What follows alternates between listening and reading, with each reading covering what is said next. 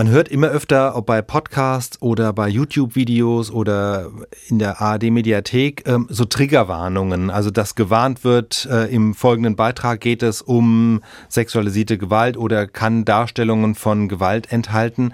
Ähm, wie sinnvoll sind solche Triggerwarnungen? Tausend Antworten. Dafür muss man erstmal verstehen, was bedeutet denn eigentlich Trigger? Umgangssprachlich wird es ja oft so benutzt, ah, das nervt total. Zum Beispiel könnte ich sagen, oh, es hat mich wieder so getriggert, dass Nina so schlechte Laune hatte. Aber psychologisch bedeutet das was ganz anderes. Nämlich, dass jemand eine traumatische Erfahrung gemacht hat, die dann wieder durch einen Trigger wachgerufen wird. Und das habe ich mir mal von einem Trauma-Experten genauer erklären lassen. Dr. Christian Lüttke ist Jugend- und Kinderpsychotherapeut und er hat viele Verbrechensopfer behandelt, die wirklich traumatische Erlebnisse hatten, also Opfer von Terroranschlägen, von Amokläufen, von Geiselnahmen. Und er hat mir das so erklärt, Menschen, die traumatische Erfahrungen gemacht haben, können sogenannte Flashbacks erleiden.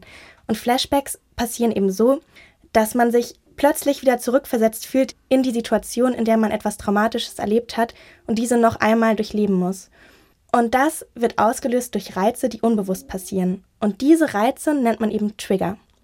Und die Trigger, das kann ganz kleine Sachen sein, zum Beispiel der Geruch von einem Parfüm, ein bestimmtes Geräusch, eine spezielle Landschaft.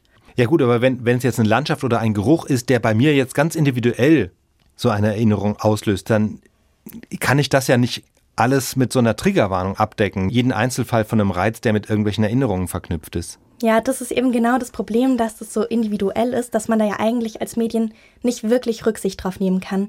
Es gibt aber natürlich auch den Fall, dass der Auslöser der erlebten traumatischen Situation sehr ähnlich ist. Also wenn ein Vergewaltigungsopfer jetzt eine Filmszene sieht, wo man sehr genau eine Vergewaltigung beobachten kann, dann kann das natürlich der Auslöser sein. Und hier setzt der Gedanke von Triggerwarnungen ein, dass man sagt, Achtung, hier beschreiben wir sexuelle Gewalt und dann kann man sich eben davor schützen. Das ist die Idee dahinter. Bringt das am Schluss was? Das Problem ist, es kann auch wirklich das genaue Gegenteil passieren, nämlich dass ein Nocebo-Effekt eintritt. Und der funktioniert so ähnlich wie der Placebo-Effekt. Da ist es ja so, ich schlucke eine Pille, die eigentlich keinen Inhaltsstoff hat, denke, dass sie wirkt und dann hilft sie mir auch wirklich. Und beim Nocebo-Effekt ist es so, dass die Triggerwarnung, die sagt ja, Achtung, jetzt könntest du Angst bekommen. Und dann ist es wie eine selbsterfüllende Prophezeiung, also sie weckt eine negative Erwartung und dann bekomme ich tatsächlich Angst. Gerade wenn so Wörter benutzt werden wie Achtung oder Warnung, kann das alleine schon die Angst auslösen. Deshalb ist es sinnvoller, wenn man einfach den Titel sehr präzise gestaltet. Wenn man jetzt zum Beispiel eine Sendung hat und die heißt Sexualisierte Gewalt als Kriegswaffe, dann ist der Titel ja schon so präzise, dass ich weiß, okay, da können Schilderungen von sexueller Gewalt drin sein. Das heißt, der Inhalt überrascht mich nicht.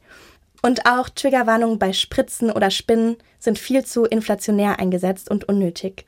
Eine Triggerwarnung braucht man wirklich nur dann, wenn der Inhalt überrascht. Wenn ich einfach nicht weiß, was auf mich zukommt. Okay, also es gibt bestimmte Fälle, da macht es Sinn. Ähm, gibt es auch von der Form her etwas? Also welche, wie eine tr gute Triggerwarnung aussieht und was man vielleicht auch falsch machen kann? Mhm. Also wenn jetzt der Inhalt wirklich überraschend ist, dann sollte man eher ganz neutral darauf hinweisen. Also man lässt Wörter wie Achtung und Warnung einfach weg und sagt Hinweis, in dieser Folge geht es auch um sexuelle Gewalt. Und dann hat man ja die Information rübergebracht, aber ohne Angst zu wecken.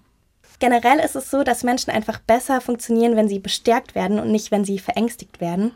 Deswegen, also ich habe letztens so ein Beispiel gehört, wo auch der Titel nichts darüber ausgesagt hat, aber wo dann gesagt wurde, hier geht es auch um Homophobie und Gewalterfahrungen. Wenn dir diese Themen nahegehen, dann hör es doch vielleicht mit einem Freund, dann könnt ihr euch darüber austauschen. Und das ist ja eher eine Bestärkung und sagt, schaff dir doch einfach die Bedingungen, in der du es gerne hören möchtest. SWR Wissen. Tausend Antworten.